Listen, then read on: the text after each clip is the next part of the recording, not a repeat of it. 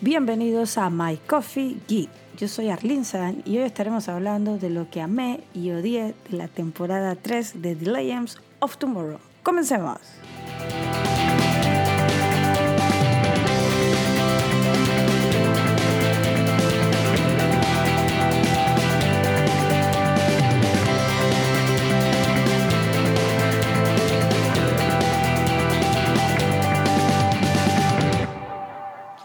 Bueno, mis queridos amigos, nos encontramos a 27 días del estreno de la temporada 4 de Legends.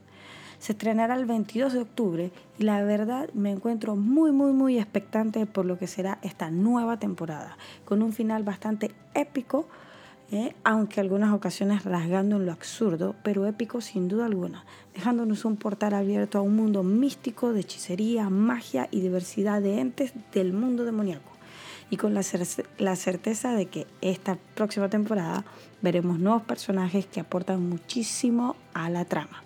Pero bueno, no quiero spoilear nada de la temporada 4, así que ¿por qué no hablamos mejor de la temporada 3 que ya la vimos? Porque ya la vimos, ¿verdad? Porque si no la has visto, ponle pausa a este podcast porque aquí hay spoilers de la temporada 3. Si no sabes dónde verla de forma legal, Netflix el 11 de septiembre estrenó o lanzó en su plataforma de streaming la temporada 3 de Legend. Seguramente para que todos aquellos que no la han podido ver la vean. Así que ándate a verte los 18 capítulos y luego que terminas vuelve a escuchar este podcast porque si no, no quiero reclamos diciendo de que, ay, me spoileaste, me spoileaste y me dijiste las cosas y para que ya voy a ver la temporada. Así que después de ya visto la temporada 3, comencemos con lo que amé y odié de la temporada 3 de The Legends of Tomorrow. Lo que amé esta temporada eh, principalmente fueron los trajes. Me han gustado muchísimo los trajes de los personajes cada vez que aparecieron con ellos. Así que yo me siento como, personalmente me siento satisfecha y me gustan mucho los trajes. He escuchado algunos, no sé, algunas críticas de la serie eh, de que no le gustan los trajes. Por ejemplo, el de y a mí me parece buenísimo el traje por ahí. Creo que la máscara está de más ya que es Steel y su máscara es de, su cara es de metal, así que no creo que sea necesaria una máscara.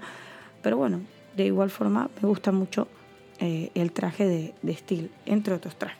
Personalmente me gusta mucho el personaje de Sari. Amé este personaje, me gusta, me gusta. Me gusta el aporte este de la chica musulmana, que es geek, que es hacker y que aparte es portadora del tótem de aire. Me parece una muy interesante inclusión y, y acertada.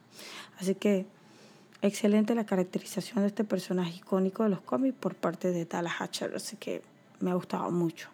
Personalmente me gustó también el personaje de Kwasa. Eh, también portadora de uno de los totems, el totem de agua.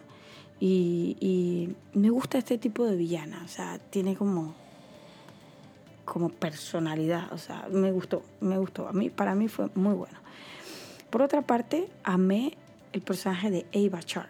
Al inicio de la temporada creí que no me gustaría, la verdad. Creí que, no sé, que era como muy formalona, una onda que no me gustaba mucho. Pero mientras fue avanzando la temporada y el desarrollo del personaje, terminó por encantarme. Ya fue anunciado que la actriz será personaje regular la siguiente temporada, así que tendremos a Eva para rato. Porque hay mucho para saber de Eva realmente, o sea, porque es un clon, porque es diferente, también ahora tiene una relación seria con Sara, entonces todo el desarrollo de esta relación, espero que no nos pase como pasan con es, la mayoría de las parejas de la Roverso, y principalmente cuando son, creo que parejas lésbicas, supongo yo, que solo tienen como un momento en, en, en la temporada y luego desaparecen. Eh, creo que tienen su razón de ser de crearlas porque pero también eh, es como que hacen un fan service y luego lo quitan. Así que bueno, esperemos a ver qué es lo que van a hacer con esta nueva pareja y cómo va a ser su desarrollo en la temporada 4. También me gustó mucho el personaje de Gary eh, de esta temporada. Me encantó este personaje, le aportó el toque tonto, cómico de la temporada, exagerado y torpe. Eh, yo creo que fue un perfecto acierto en esta temporada la inclusión de este personaje. Amé la aparición de Constantine en esta temporada. Me encantó cómo se conectó eh, la historia de la posesión de demoníaca de Malus sobre Nora eh, en la historia y, fue muy buena. Creo que la inclusión de Constantine fue de las cosas más acertadas de esta temporada. También fue anunciado que Matt Ryan será personaje regular en la siguiente temporada, así que también tendremos a Constantine acompañándonos en la temporada 4, así que hurra, hurra por esa, eh, por eso que nos regala la serie. En, en cuestión a contenido, me gustó mucho la historia. Me gustaron mucho las épocas históricas que visitamos y sus personajes como Julio César, los vikingos, Barba Negra, Elena de Troya, las referencias a lugares míticos para nosotros como, como Temisquira. Entonces, eh, me, me, gustó toda esta evolución eh, y todas estas referencias a la cultura popular y, y me gusta. Me gustó muchísimo el capítulo del Halloween. Ni hablar de este capítulo, lo amé con todo mi corazón. Fue un fanservice total. A todos los frikis que amamos este, Volver al Futuro. Este capítulo fue memorable y divertido. Pero la verdad fue de relleno. No aportaba nada en sí a la trama, pero de igual manera me encantó y eso es lo que cuenta. O sea, lo que nos encanta es lo que cuenta. Bueno, pero no todo puede ser color de rosa y también está la parte que odié. Creo que odié con todo mi ser a Demian Dark. Odio a Dark de villano, lo odié en Arrow, lo odio en esta temporada, lo odié la temporada pasada y la verdad este villano con magia no me gusta. El personaje no sé, carece de estilo para mi gusto, realmente no me gusta. O sea, solo puedo decir que fue buena la trama con su hija, pero por lo demás me pareció absurdo. Cuando fingió ser Odín, ridículo, o cuando actuaba de él mismo siendo más joven y sin magia con una peluca de los tres chiflados o no sé, de los virus, horrible. La verdad, eh, eh, a mí no me gusta este. Creo que es el peor villano de todo el Arrowverse. O sea, la peor temporada que tuvo Arrow fue cuando él fue el villano, o sea, horrible.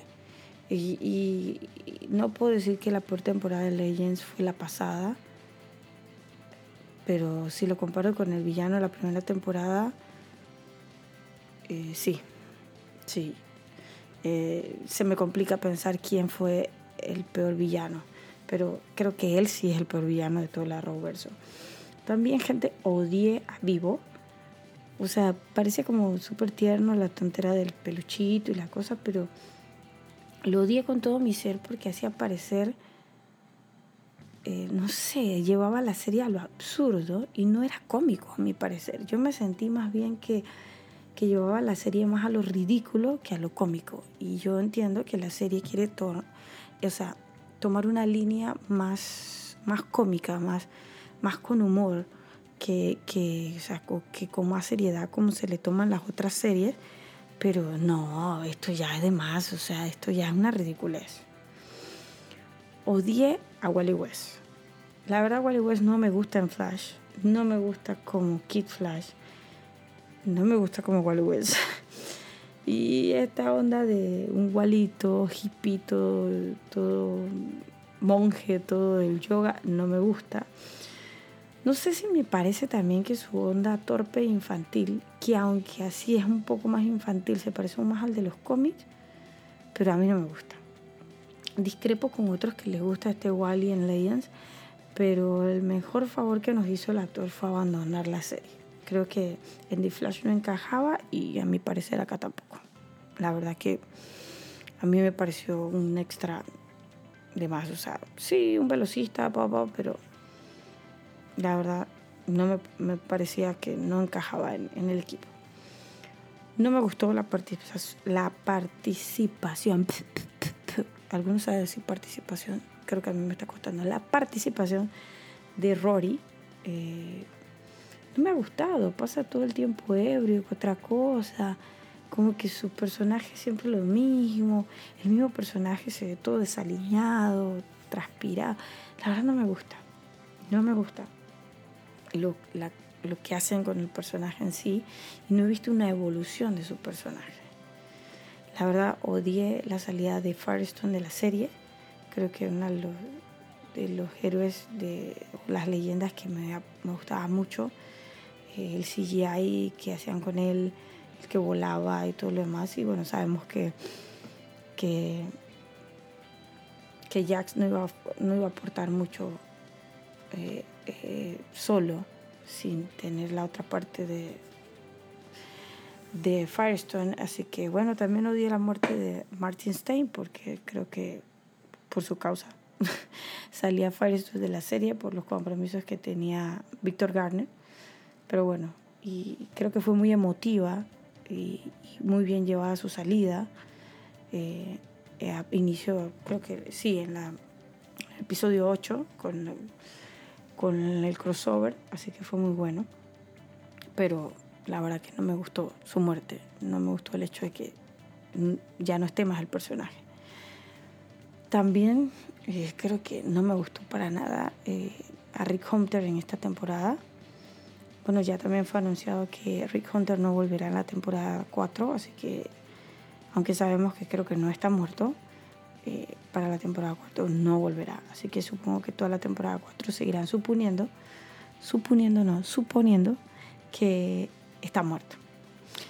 No sé si lo odié realmente o si no lo entendí, pero es que no entendí su salida de la salida de Rick del gurú del tiempo, porque el man crea la organización y luego lo echan como si fuera nada. O sea, no tiene mucho sentido esto. La verdad, a mi parecer no lo tiene. No me, no me gustó mucho, como que me dejó sin sabor el inicio de toda la temporada, porque los manes no se hacen pelota a la línea del tiempo y, y de repente en un solo capítulo llegan todo esto del, del gurú del tiempo, pa, pa, pa, los van metiendo por ventana y el caos desaparece. Y no sé, creo que debieron darle un poquito más de, de evolución al caos y más de trabajo a la gente del gurú del tiempo conjunto con las leyendas resolviendo este asunto de forma que, que no sé, por ahí no tuvieras que hacer capítulos de relleno más adelante. Es mi pensar, no sé. Y en lugar de estar haciendo episodios de relleno, hubieses dado una continuidad, una trama que valía un poquito más la pena. Pero eso solo es mi pensar. Y bueno, y por último, odié el final. No sé si odié exactamente el final, sino que odié cómo fue vencido Malus con, con un vivo. Me parece absurdo que el Big Bang de toda la temporada haya sido derrotado así. Háganme el favor, guionistas, y vamos, vamos, vamos a esmerarnos la próxima temporada pensando en un final un poco más, no sé, más creíble. Creo que es épico porque nos deja con esa idea de que Maluf, un demonio muy poderoso, fue derrotado por un vivo. ¿Ya? Así que es absurdo pero épico al fin. ¿Me entienden? Entonces, creo que, creo que el, el, si lo miro pensando en que ellos ya se van un poco más a lo cómico, más a lo relajado, más a lo que no puedes predecir o pensar, la serie me gusta.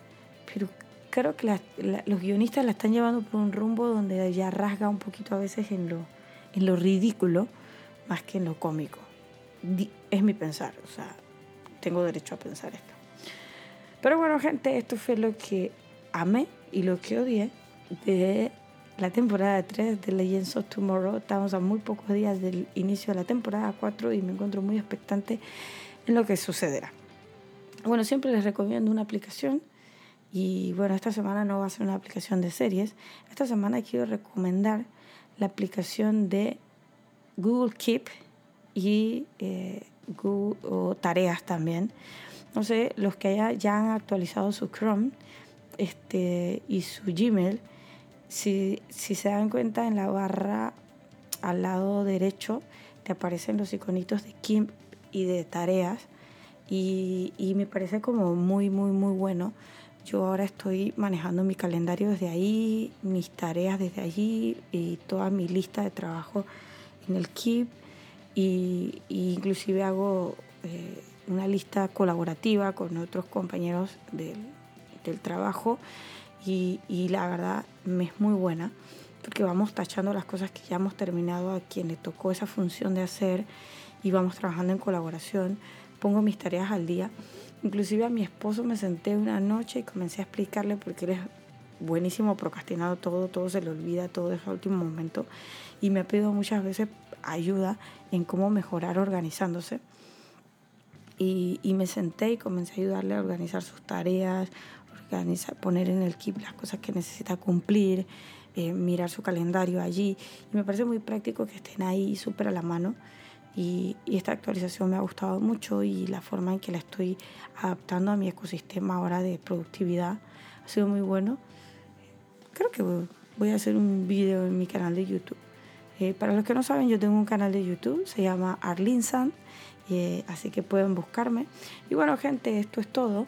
Eh, pueden seguir mis redes sociales en Twitter, soy Arlene-San y en, y en Instagram también. En Instagram subo fotos casi todos los días. Y gente, me había olvidado decirle, My Coffee tiene cuenta de Instagram. Por favor, vayan a seguir la cuenta arroba My en Instagram y también la página de Facebook. Pronto tenemos un grupo privado donde hablaremos de series y series y series, porque acá lo que somos somos adictos a las series. Así que bueno, gente, esto es todo lo que tenía para compartir con ustedes y espero verlos en un nuevo podcast el día sábado. Chao, gente, nos vemos.